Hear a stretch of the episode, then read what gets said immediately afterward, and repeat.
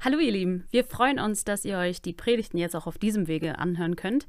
Und solltet ihr uns, die Gemeinde Emanuel in Lindern, noch nicht so gut kennen, dann könnt ihr gerne auf einen der Links in der Beschreibung klicken und so den Kontakt zu uns aufnehmen. Jetzt wünschen wir euch aber ganz viel Freude und vor allem sehr viel Segen mit der aktuellen Predigt.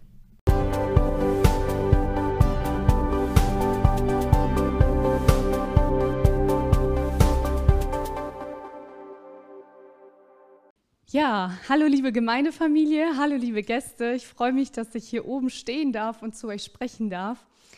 Und bevor ich starte, möchte ich euch einfach erzählen, was ich gerade so gefühlt habe. Ich bin einfach so berührt aus zwei Gründen. Der erste Grund über diese Freundlichkeit, die wir in unserer Gemeinde haben.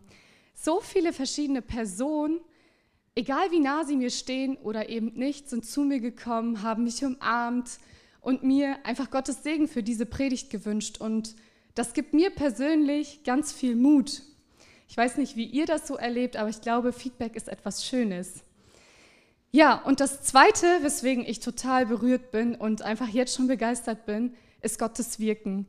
Ihr werdet im Laufe dieser Predigt feststellen, dass vieles, was wir hier heute schon gehört haben, sich gleich wiederholen wird. Also total baff war ich über das Beispiel mit dem Apfel. Wir werden gleich noch einen Apfel wiedersehen. Und auch viele andere Dinge, die gesagt wurden. Dankbarkeit zu Ehre Gottes. All das werdet ihr gleich nochmal von hier vorne hören. Und das ist doch Gottes Wirken, oder? Dass sich das schon bis hierhin, ja, einmal, dass wir das schon hören dürften und dass sich das gleich wiederholt. Da spricht eindeutig Gott zu uns. Okay, lasst uns starten muss mich noch ganz kurz hier sortieren. So. Wir sind jetzt in der zweiten Woche unserer Predigtserie Außen Hui und Innen Punkt, Punkt, Punkt, Fragezeichen. Pastor Samuel hat letzte Woche einen richtig intensiven Start gemacht. Also an der Stelle wirklich Werbung an diese Predigt. Wer sie nicht gehört hat, hört sie euch nachträglich an. Aber damit ihr mir jetzt folgen könnt, gebe ich euch einmal so einen kurzen Rückblick. Sein Thema hieß Familienleben, eine große Punkt, Punkt, Punkt, Fragezeichen. Jeder von uns würde möglicherweise diese Punkt, Punkt, Punkt jetzt anders füllen. Aber in einem sind wir uns alle sicher und einig, in Familien gibt es Herausforderungen. In unserer irdischen Familie, aber auch in unserer Gemeindefamilie. Und umso wichtiger ist es, dass wir beginnen, nach geistlichen Maßstäben zu handeln und nicht nach unseren Gefühlen. Als Kinder Gottes sollten wir eine geistliche Überzeugung haben, freundlich, barmherzig und vergebungsfreudig zu handeln. Das haben wir letzte Woche gehört. Und manchmal fällt uns das ganz schön schwer, nach diesen geistlichen Maßstäben zu handeln statt nach unseren Gefühlen. Und manchmal bedeutet das, dass wir uns richtig klein machen müssen, unseren Stolz überwinden müssen und beginnen, nach geistlichen Maßstäben zu handeln. Ja, und wenn trotzdem eben diese Dinge passieren, die Schmerzen, die nicht passieren sollten, die nicht schön waren, ist es so wichtig, vergebungsfreudig zu sein, Vergebung auszusprechen, Vergebung anzunehmen, weil nur so können wir den Kreislauf der Zerstörung in unseren Familien durchbrechen. Anders nicht. Das ist also das, was wir letzte Woche gehört haben. Die Predigt lieferte uns das Wie in einer Familie, freundlich, barmherzig und vergebungsfreudig. Und die, äh, die Predigt lieferte uns nach welchem Vorbild, so wie Gott es getan hat, weil er es zuerst getan hat, weil er es auch getan hat und uns all unsere Sünden in Christus vergeben sind. Und heute soll es dann ganz konkret um die Frage gehen, warum? Warum sollten wir das eigentlich tun? Was sollte unsere Motivation sein? Was sollte uns dazu bewegen, geistliche Maßstäbe zu leben, vergebungsfreudig zu sein, freundlich zu sein? Ist doch anstrengend. Also heute soll es um deinen Teil in all deinen Beziehungen gehen.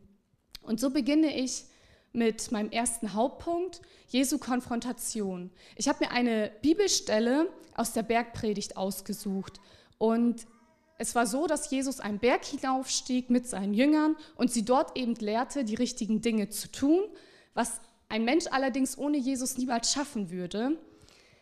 Er lehrte sie über die richtigen Motive und er lehrte sie darüber, was eben nicht getan werden soll.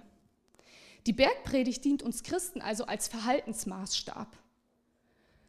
Und dabei wird der Kontrast zwischen den ewigen Werten des Himmelsreiches und diesen irdischen Werten so richtig deutlich.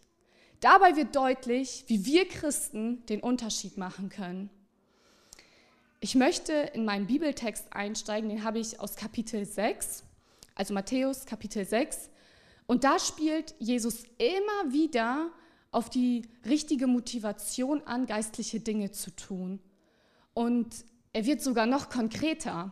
Er bezeichnet nämlich Dinge, also Taten mit falschen Motiven, als heuchlerisch. Das ist schon heftig, finde ich. Also Matthäus 6, Vers 2 bis 4. Wenn du nun Almosen gibst, sollst du nicht vor dir herposaunen, wie es die Heuchler in den Synagogen und auf den Gassen tun, um von den Leuten gepriesen zu werden. Wahrlich, ich sage euch, sie haben ihren Lohn schon empfangen. Wenn du aber Almosen gibst, so soll deine linke Hand nicht wissen, was deine rechte tut, damit dein Almosen im Verborgenen ist und dein Vater, der ins Verborgene sieht, er wird es dir öffentlich vergelten. Jesus spricht also diese falschen Motive an, wie es die Heuchler in den Synagogen und auf den Gassen tun, um von den Leuten gepriesen zu werden. Er meint damit genau diese Taten, die dem äußeren Schein dienen und die nicht von Herzen kommen. Außen hui, innen Punkt, Punkt, Punkt, Fragezeichen. Und das Interessante ist, die Taten mögen die richtigen sein. Es mögen die besten und schönsten Taten sein, aber die Motive möglicherweise nicht. Ich möchte euch gerne eine Situation erzählen, die ich ähm, auf Instagram beobachtete, als dieses Erdbeben in der Türkei passierte.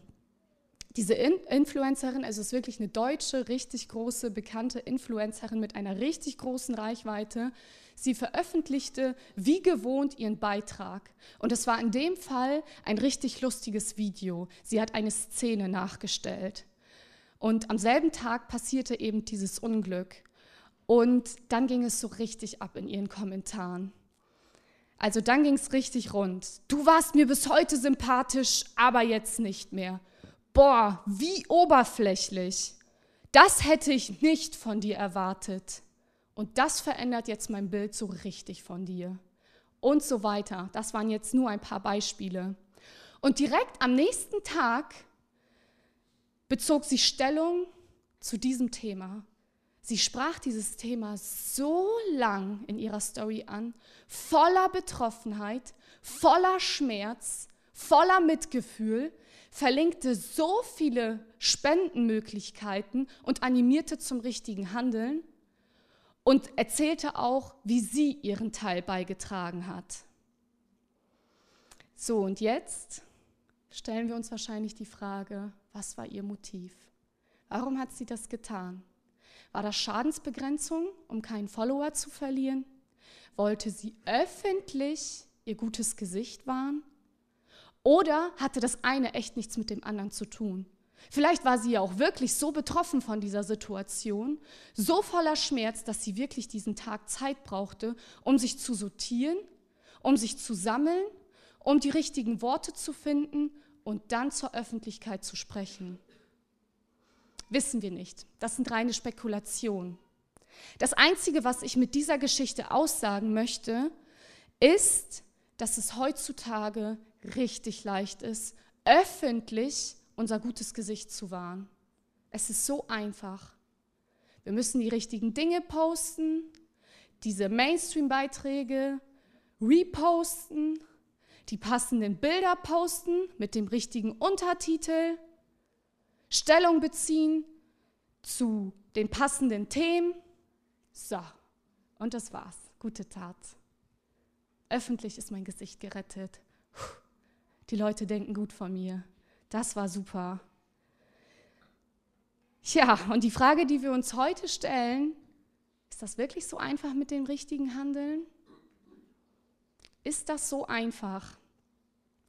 Mit dieser Predigt möchte ich jeden Einzelnen dazu ermutigen, dass ihr wirklich schaut, warum ihr bestimmte Dinge tut und warum ihr bestimmte Dinge nicht tut. Jesus ist nämlich ganz klar in seiner Aussage. Alles, was nicht reinen Herzens ist, ist heuchlerisch und somit unser einziger Lohn. Damit tun wir Gott einfach nichts Gutes. Wenn wir das tun, um uns zur Show zu stellen, wenn wir das tun, um unser äußerlichen Schein zu wahren, dann sind das egoistische Werke. Das hat nichts mit Gott zu tun. Es hat nichts damit zu tun, dass wir ihn ehren, dass wir ihm unsere Dankbarkeit ausdrücken. Ja, und vielleicht hast du bis heute gedacht, dass du ein ziemlich vorbildliches Leben führst. Und das mag rein äußerlich auch so sein. Vielleicht tust du richtig, richtig, richtig viele gute Dinge. Aber was ist mit deinem Motiv? Was bewegt dich dazu, diese richtigen Dinge zu tun? Das ist die Frage, die ich dir heute stellen möchte, weil Jesus lässt sich von diesem äußeren Schein nicht trüben. Er schaut mitten in dein Herz, mitten in dein Motiv und durchblickt sofort, warum du bestimmte Dinge tust. Ja, und ich glaube, dass Gott heute hier zu uns sprechen möchte und uns wirklich verändern möchte. Es ist einfach wichtig, dass wir erkennen, dass es für Gott einen großen Unterschied zwischen Heuchelei, Taten mit falschen Motiven und den richtigen Taten nach seiner Idee gibt. Und Menschen erkennen diesen Unterschied vielleicht nicht. Rein äußerlich ist dieser Unterschied manchmal gar nicht zu erkennen. Aber Gott schaut mitten in dein Herz und mitten in dein Motiv. Und er durchblickt, warum du diese Dinge tust. Also wollen wir jetzt der Frage nachgehen, was sind deine Motive? Um diese Frage beantworten zu können, müssen wir überhaupt erstmal verstehen, was Motive generell sind. Also ein Motiv wird immer dann angeregt, wenn der Ist-Zustand, in dem du dich gerade befindest, von dem Sollzustand, den du dir wünschst, abweicht. Stimmen diese zwei Zustände nicht überein, wird dein Motiv angeregt, zu handeln und aktiv zu werden. Und ich möchte das einmal ganz kurz anhand eines ganz alltäglichen Beispiels erklären. Dein Haus ist dreckig, ist Zustand. Dein Haus soll sauber sein, soll Zustand. So, dein Motiv wird angeregt und du fängst an zu putzen und das Haus zu schrubben und ordentlich zu machen. Und jetzt ist die Frage, warum? Warum tust du das? Tust du das für dich, für dein Wohlbefinden, weil du es sauber magst?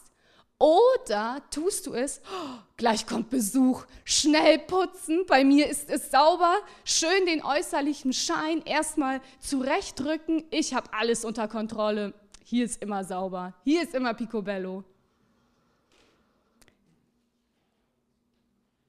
Äußerlich betrachtet erkennen wir also nicht, warum ein, ein Mensch aktiv wird. Tut er es für sich, aus egoistischen Beweggründen oder aus anderen Überzeugungen? Wie ist es nun bei geistlichen Dingen? Wir haben letzte Woche gehört, der Sollzustand soll sein, freundlich, barmherzig und vergebungsfreudig zu sein weicht dein Ist-Zustand von diesem Soll-Zustand ab und du warst zornig und du warst gereizt und du warst genervt von deiner Familie und wurdest zickig, dann wird dein Motiv angeregt und du fängst an, die richtigen Dinge zu tun und deinen Partner zu umarmen und einen Kuss zu geben und schnell den Abwasch zu machen und ihm einfach gute Dinge zu tun. Und dann ist die Frage, warum? Warum wirst du aktiv?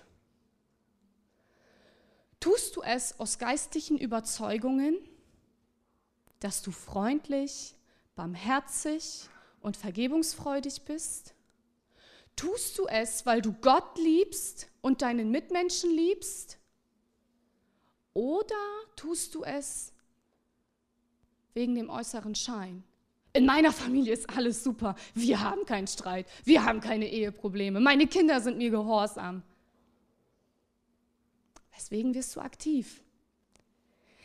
Es ist wirklich eine richtig spannende Frage. Es ist wirklich richtig spannend. Seitdem ich mich mit diesem Thema so intensiv befasst habe, stelle ich mir diese Frage ständig. Und das ist richtig spannend, wirklich. Das lohnt sich.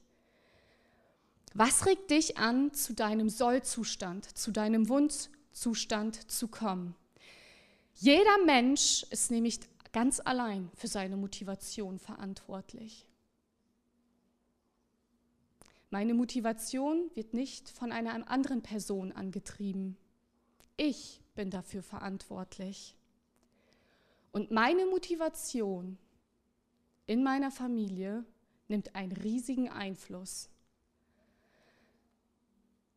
Wenn du aber Almosen gibst, so soll deine linke Hand nicht wissen, was deine rechte tut. Damit meint Jesus genau diese Beweggründe, dass wir aus reinen Beweggründen herausgeben sollen und nicht, um unsere eigenen Vorteile zu berechnen und nicht, um uns selbst zur Show zu stellen. Und es geschieht wirklich leichter, als man meint, dass wir aus gemischten Motiven heraus handeln.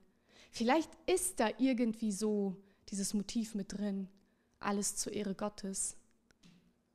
Aber vielleicht mogeln sich da auch falsche Motive ein. Ich muss doch mein äußerliches Bild wahren.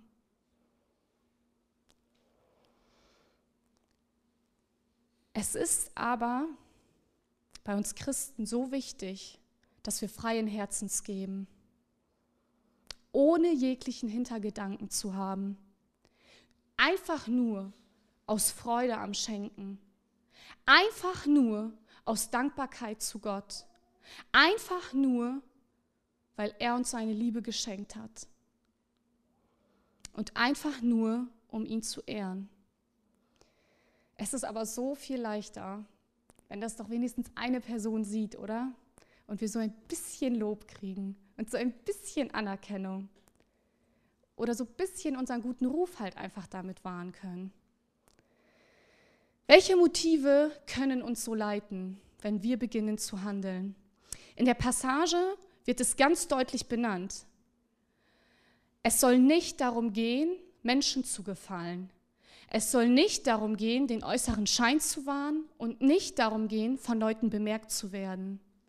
Es soll darum gehen, Dinge im Verborgenen allein für Gott zu tun. Weiter in der Passage lesen wir genau denselben Wortlaut in Bezug auf das Beten und in Bezug auf das Fasten. Tut es nicht, um gesehen zu werden, ansonsten ist es euer einziger Lohn. Tut es im Verborgenen, wo nur euer Vater im Himmel es sieht und es euch öffentlich vergelten wird. Geh in dein Kämmerlein und schließe deine Türe zu, um zu beten. Du aber, wenn du fastest, so salbe dein Haupt und wasche dein Angesicht, damit es nicht von den Leuten bemerkt wird. Es ist also ein geistliches Prinzip, das wir auf alle Taten in unserem Leben übertragen können. Tun wir die Dinge im Verborgenen oder nicht? Das ist wirklich eine Frage, die wir uns stellen sollten. Und es ist natürlich so, dass gute Taten in der Öffentlichkeit in einem christlichen Leben dazugehören, um ein Licht zu sein. Das ist selbstverständlich so, das hat seinen Platz. Aber tun wir es nur, um als Licht wahrgenommen zu werden, oder tun wir es aus geistlichen Überzeugungen? Für Gott. Das ist der Unterschied. Es geht also in all diesen richtigen Dingen, die wir tun, um die Frage, was ist unser Motiv, während wir diese richtigen Dinge tun. Und wenn du diese Dinge nur für deine Interessen benutzt, nur für deine Vorteile, dann ist es kein Opfer für Gott. Dann ist es dein einziger Lohn. Und es mag dich so richtig herausfordern. Es mag sein, dass du wirklich an deine Grenzen stößt, all deine Ressourcen ausschöpfst, wirklich alle Kapazitäten ausschöpfst, die du hast. Und trotzdem tust du es nicht für Gott, sondern aus egoistischen Gründen.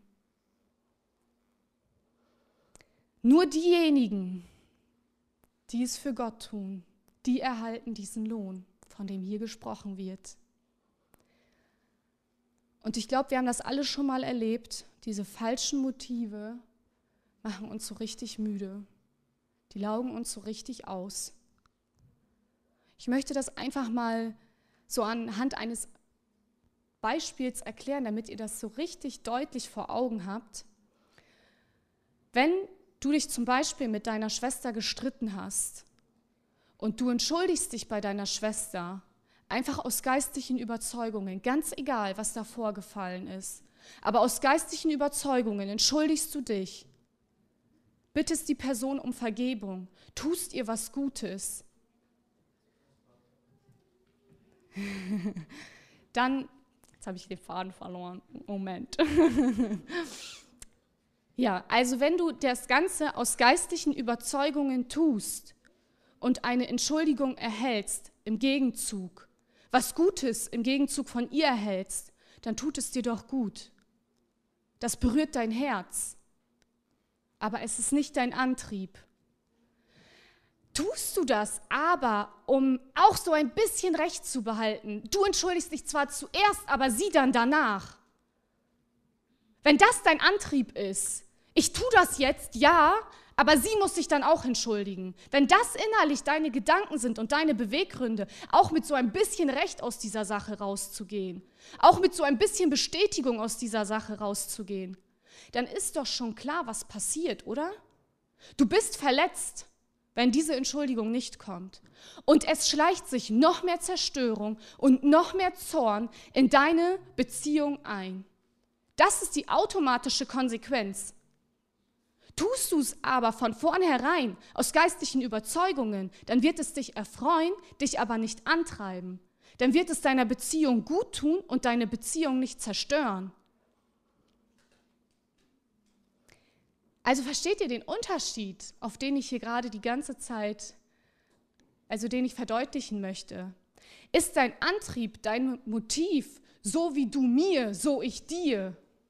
Das hören wir ganz schön oft in der Welt. Ist dein Antrieb, wenn jeder an sich denkt, so ist an alle gedacht? Das hören wir auch ganz schön oft in der Welt. So erlebst du auf lange Sicht Zerstörung in deinen Beziehungen. Es ist also absolut gegen den Zeitgeist, was ich hier gerade sage. Aber das ist das, was deine Beziehungen wiederherstellt und rettet.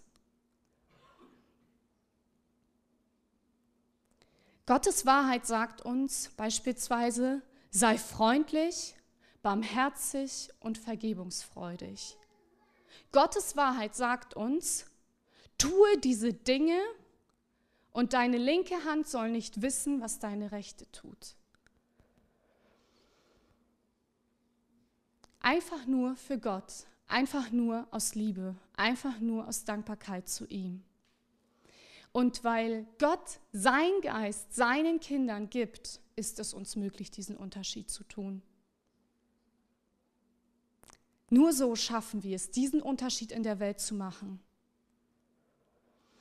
Und ich weiß nicht, wie es euch geht, aber plötzlich scheint alles so anders zu sein, oder? Plötzlich erkennen wir, was wir für einen riesen Einfluss in jeder Beziehung haben, die wir so leben. Plötzlich erkennen wir, dass wir Dinge verändern können mit unseren Motiven, mit unserem Handeln. Falsche Motive verführen dich zum falschen Handeln. Fängst du an, nach irdischen Maßstäben zu messen, so wie ich dir, so du, äh, nee, umgekehrt, so wie du mir, so ich dir. Oder du beginnst nach Gefühlen zu handeln. Heute fühle ich mich aber so und morgen wieder so. Oder du beginnst nach Situationen zu handeln. Er hat so gehandelt, okay, merke ich mir.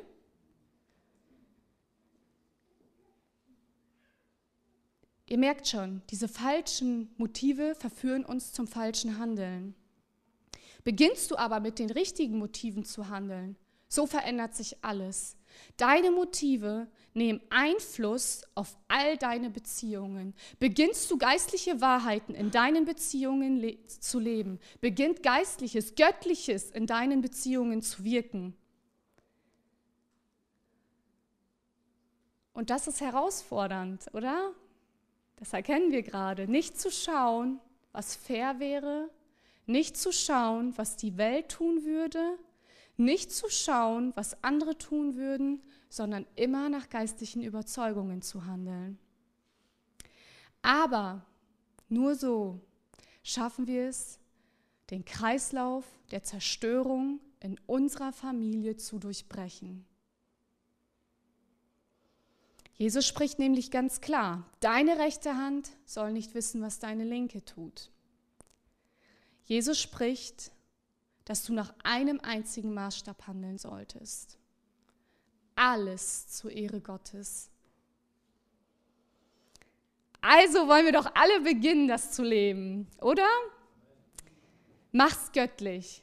Mein Appell an euch alle und an mich selbst natürlich auch damit dein Almosen im Verborgenen ist und dein Vater, der ins Verborgene sieht, er wird es dir öffentlich vergelten. Du erkennst also, dass dein Motiv weitreichende Konsequenzen hat. Nicht nur für deine Beziehungen hier auf der Erde, wobei ich finde, dass das schon fast Antrieb genug wäre, oder?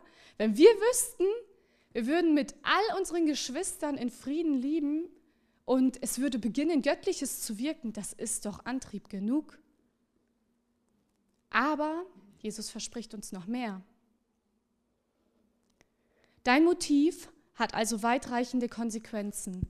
Entweder du handelst nach diesen egoistischen Motiven, vielleicht sogar bei richtig, richtig, richtig vielen guten Dingen und bei super, super, super tollen Sachen, aber es bleibt dein einziger Lohn und du bekommst nichts, außer das, was du da geleistet hast. Oder Möglichkeit zwei, wahrlich, ich sage euch, sie haben ihren Lohn, das war für die Möglichkeit eins. Und jetzt für die Möglichkeit zwei, und dein Vater, der ins Verborgene sieht, er wird es dir öffentlich vergelten. Oder du tust es im Verborgenen für dein Vater und du bekommst einen Lohn dafür. Von welchem Lohn ist hier die Rede? Das, was Jesus uns hier verspricht, das ist weit mehr als Glück.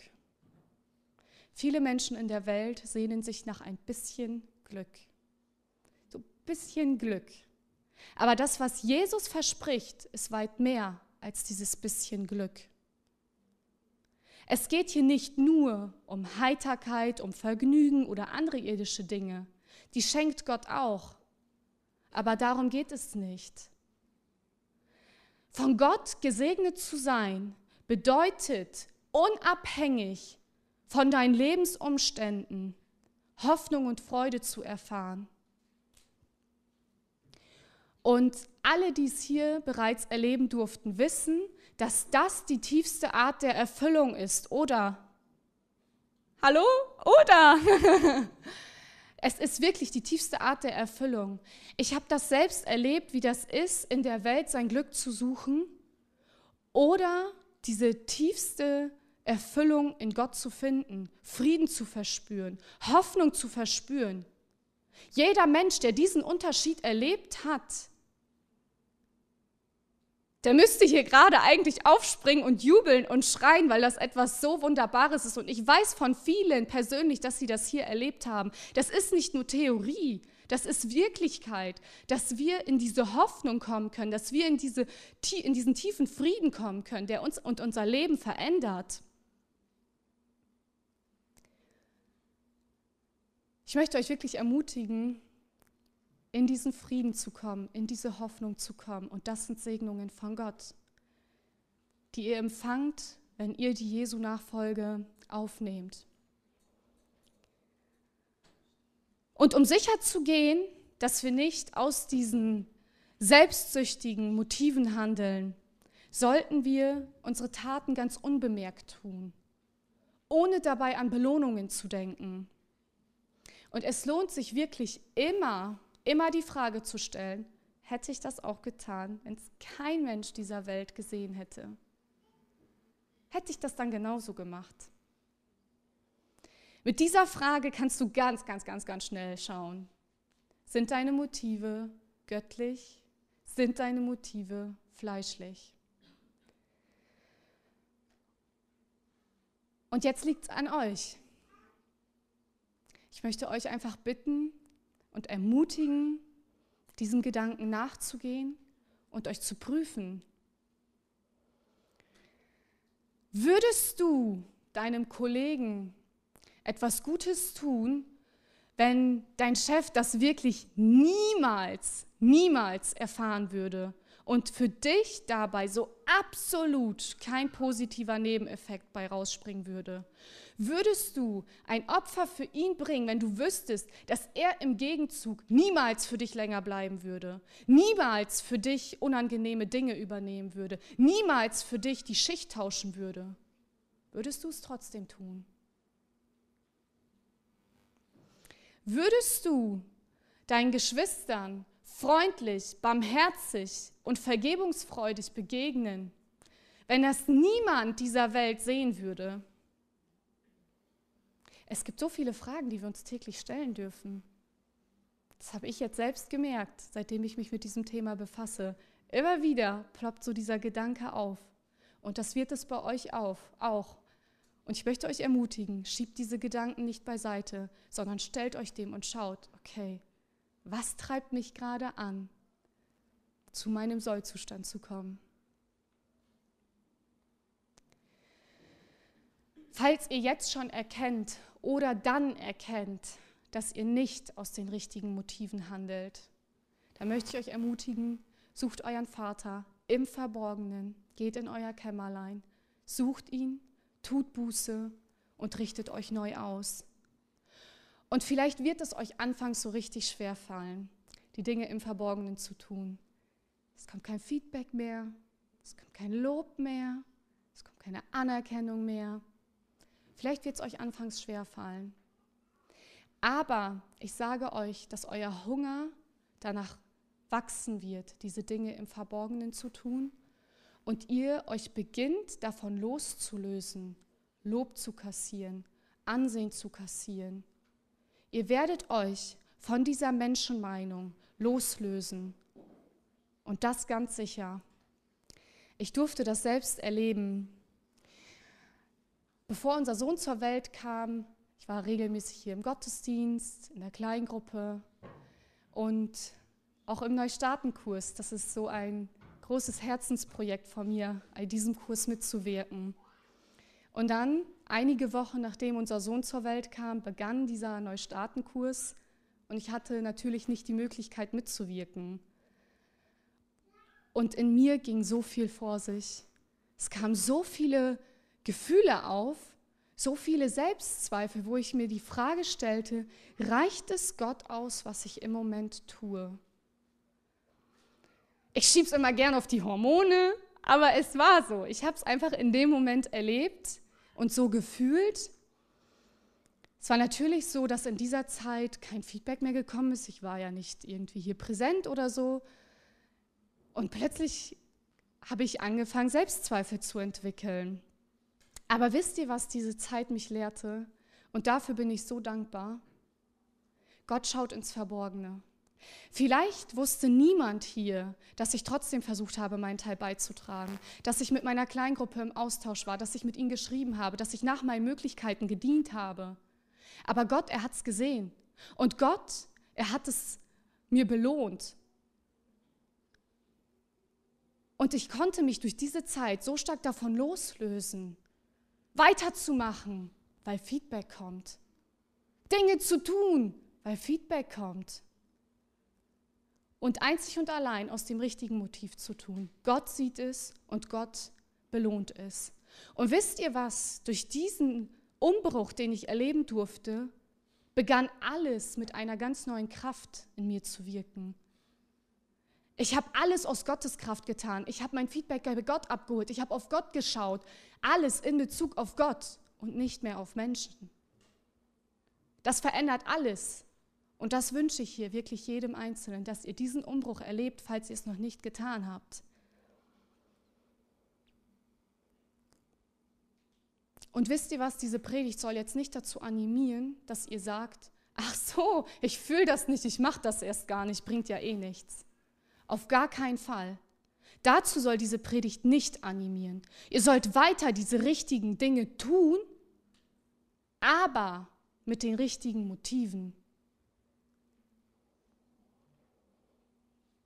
Und es wird dir helfen, zu beginnen, die Dinge im Verborgenen zu tun, da wo es kein Mensch mitbekommt, sodass du dich erstmals loslöst von der Menschenmeinung und beginnst nur auf Gott zu schauen. So, jetzt kommen wir zu dem Beispiel mit dem Apfel. Weiß jemand von euch, wie ein Apfel von innen ausschaut? Einige von euch denken vielleicht, wenn kein Wurm drin ist, dann doch ziemlich schön.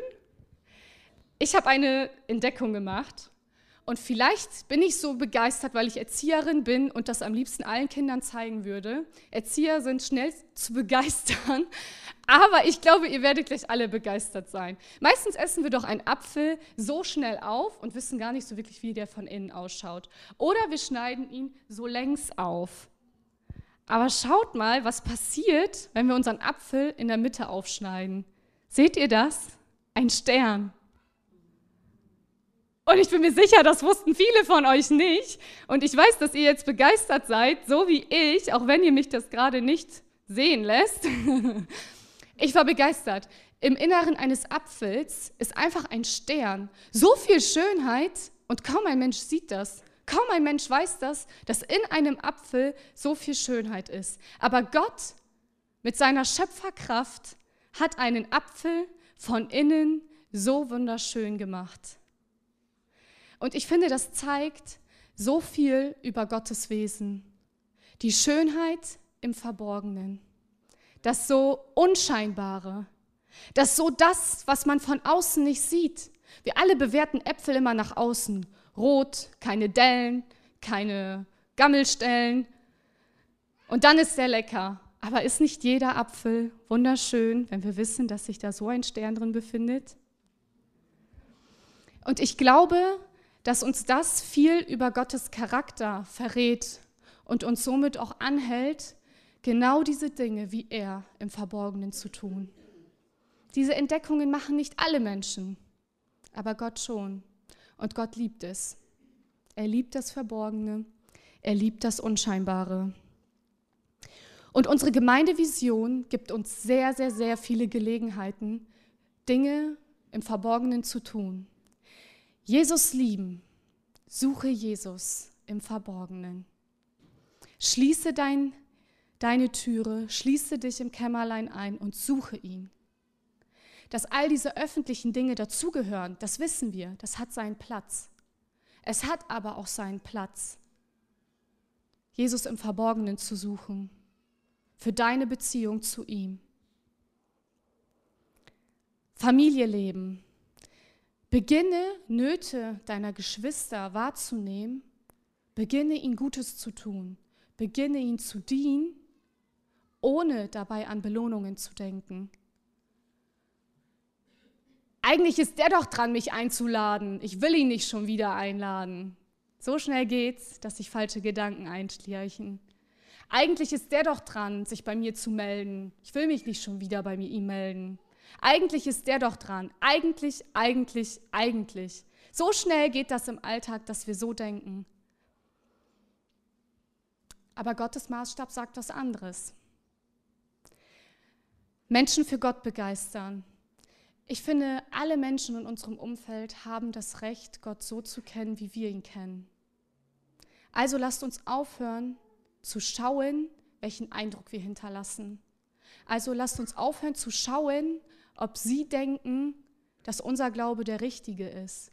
Lasst uns aufhören, darauf zu schauen, wie sie uns bewerten und lasst uns beginnen, allen Gott so nahe zu bringen, wie wir ihn erlebt haben. Lasst uns beginnen, das Evangelium zu verkünden, ohne auf unser Gesicht zu schauen. Ich möchte euch abschließend zwei praktische Schritte mitgeben, wie ihr ganz konkret auf diese Predigt reagieren könnt. Erstens, schau dir deine Motive an. Was treibt dich an, Dinge zu tun? Ist es wirklich nur für Gott oder treiben dich egoistische Motive an?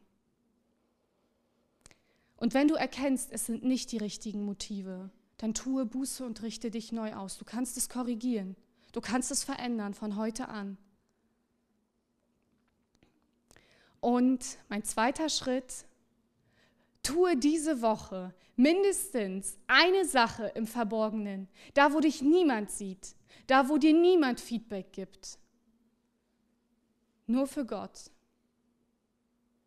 Und dann nächste Woche wieder und die darauf folgende Woche wieder und immer wieder. Tue diese Dinge im Verborgenen und dein Hunger wird wachsen. Ich möchte abschließend für uns beten. Ihr könnt gerne dazu aufstehen, könnt gerne selbst schon vor Gott treten, Dinge ordnen und euch von ihm Dinge zeigen lassen. Vater, ich danke dir, dass wir immer vor dich treten dürfen und uns von dir verändern lassen dürfen. Zeige du uns jetzt, wo wir aus falschen Motiven handeln. Zeige du uns jetzt, wo wir uns verändern dürfen. Offenbare du uns unsere Motive, unsere Beweggründe und hilf du uns, uns neu zu ordnen, uns neu auszurichten und alles zur Ehre dir zu tun. Nur für dich, für, für niemand anderen, nur für dich. In Jesu Namen. Amen.